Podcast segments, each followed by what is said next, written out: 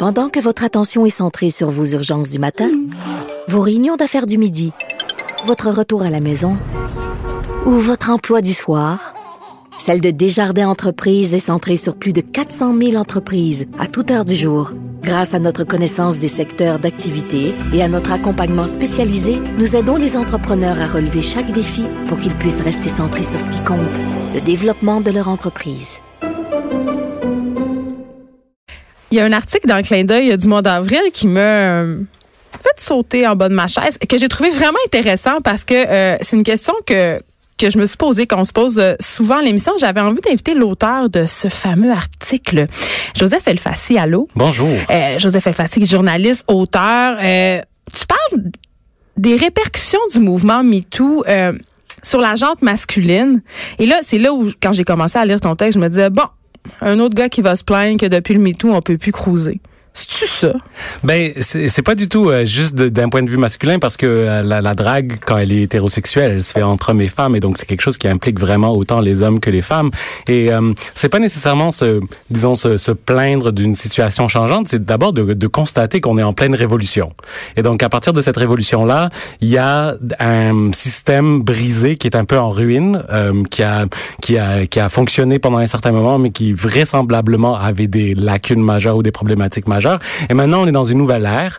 Et c'est un peu de savoir, ben, qu'est-ce que ça, qu'est-ce que ça implique euh, de rencontrer des autres, d'essayer d'aller à, à, à, à, la rencontre de l'autre, euh, romantique ou quoi que ce soit, quand tu connais pas la personne et que tu connais pas ses balises. Qu'est-ce que tu fais? Comment est-ce que tu approches une personne à l'ère de MeToo alors que tout le monde est un peu euh, crispé un peu euh, dans ses dans ses relations selon ce que les personnes que j'interviewe observent, dont euh, l'autrice euh, Fiona Schmidt qui a écrit le livre L'amour après MeToo des chercheurs, etc., qui disent que en ce moment il y a une petite tension parce qu'on ne sait pas trop euh, ce qu'on peut ou ne peut pas faire. Mais la, la tension, elle est de quel côté? Parce que j'ai envie de, de, te dire, Joseph Elfassi, que le monde du dating, selon moi, avait des problèmes bien avant absolument, MeToo. Personne sait où se garrocher, personne sait quoi faire, puis il y a des différences culturelles aussi incroyables. On est tous un peu mêlés. C'est une question de code, j'ai vraiment l'impression. Et, euh, et tandis qu'avant, les codes étaient beaucoup plus implicites. C'était dans le, euh, c'était dans le non-dit. Euh, c'était dans les, comment s'appelle, euh,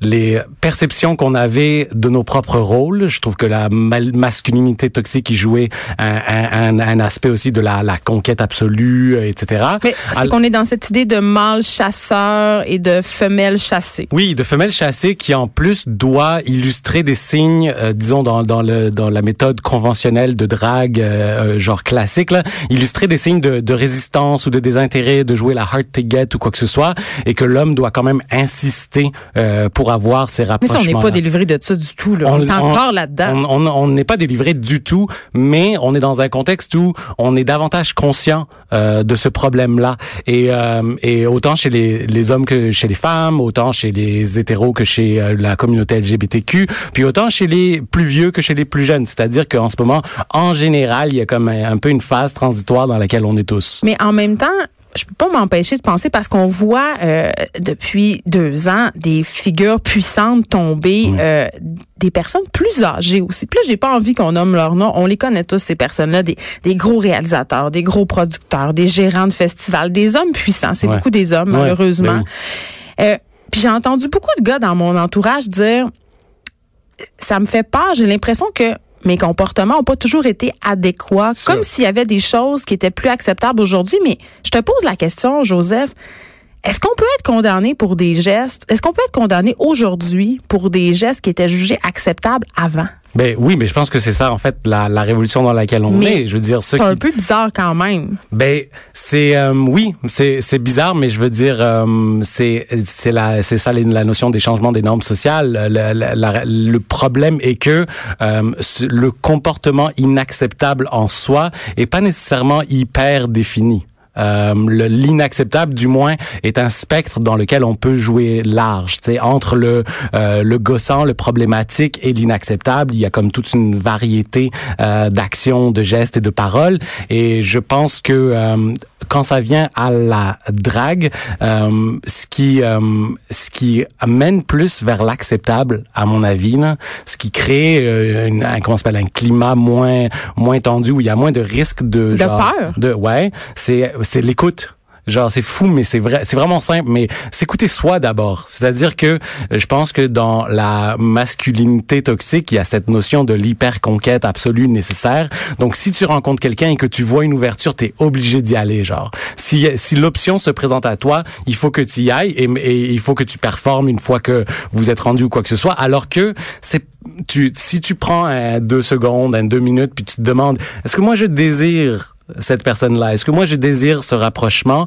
Ben à partir de là, tu peux euh, euh, non seulement ne pas euh, faire des avances que tu ne souhaitais même pas faire, mais ensuite tu te poses aussi la question sur le désir de l'autre si tu te poses la question sur ton propre désir. Et en ce sens-là, tu es plus à l'écoute, puis ce, les, les, les, comportements problématiques sont plus difficiles du moment où on considère l'autre comme une personne ayant potentiellement des désirs euh, qui doivent être écoutés. Tu m'amènes euh, à te parler d'un segment dans ton texte que je trouve fort intéressant. C'est un segment où on parle de la culture pornographique dans laquelle on baigne. On en parle aussi souvent.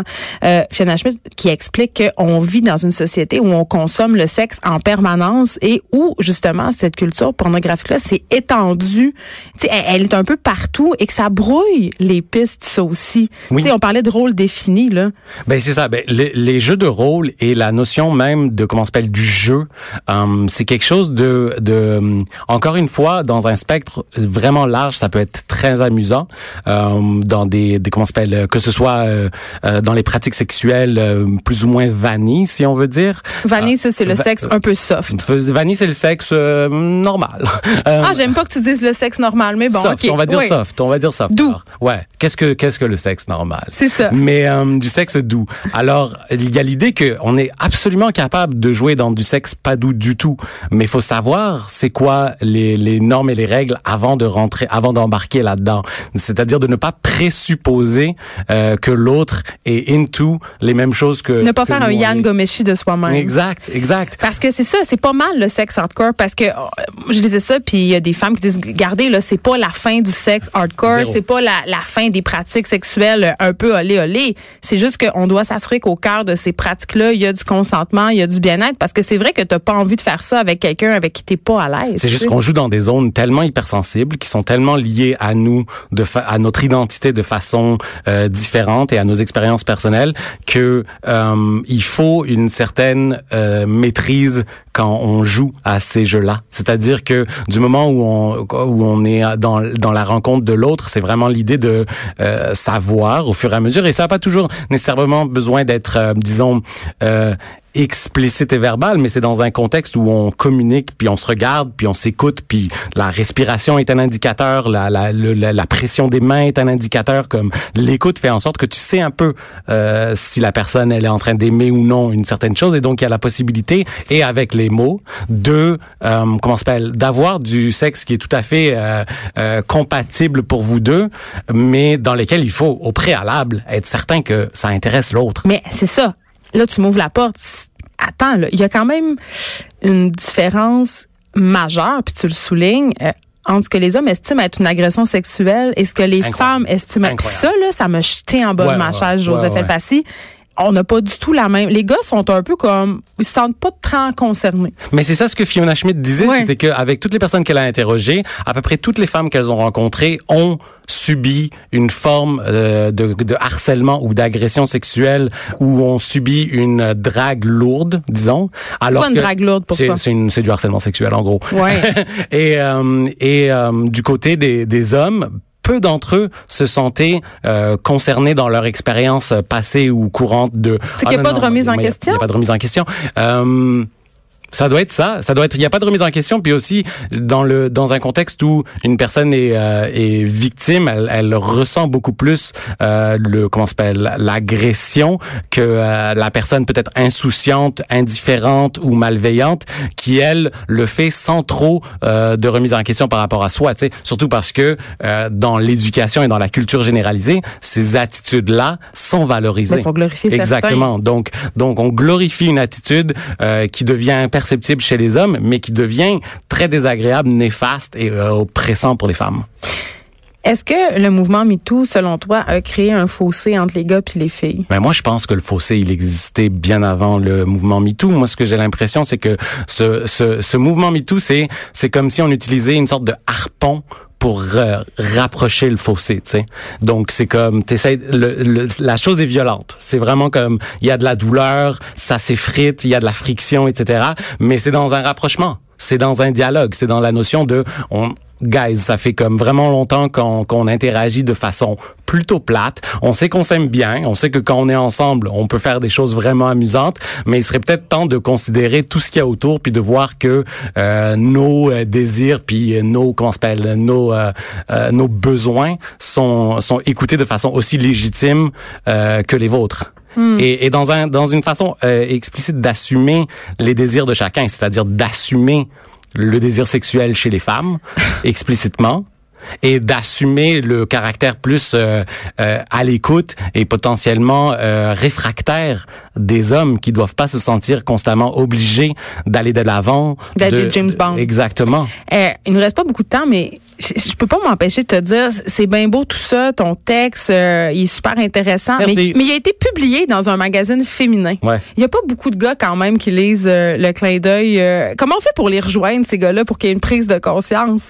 Um, Ben je connais pas assez le lectorat précis de ben, J'ai l'impression que tu t'adresses à un public un peu déjà de converti. Là, ouais, ouais, mais... Les gars, ils veulent-tu, ils veulent-tu l'entendre ce discours-là? Ils veulent-tu se remettre en question? Absolument. Je veux dire, j'ai discuté avec beaucoup de garçons et beaucoup de filles, évidemment pour ce pour ça. La plupart des hommes voulait voulait témoigner anonymement, comme ben, un témoignage anonyme, ce qui peut se comprendre. Mais il y a il y a une prise de conscience qui se fait de plus en plus, puis il y a un désir de comment s'appelle un peu euh, d'assainir l'ambiance. Oui, puis de défricher le territoire tous ensemble, un peu d'utiliser nos machettes, puis de juste voir dans quelle direction on peut se rendre collectivement. Et c'est pas du tout un sentiment exclusivement féminin que de devoir, euh, je veux dire, euh, créer ce rapprochement-là. Merci Joseph Elfacé pour ton texte fort intéressant. On rappelle que c'est dans le clin du mois d'avril. Merci d'avoir été avec nous. Merci euh, d'avoir été avec nous tout le monde dans ce lundi pluvieux à Montréal. On se retrouve demain de 9 à 10.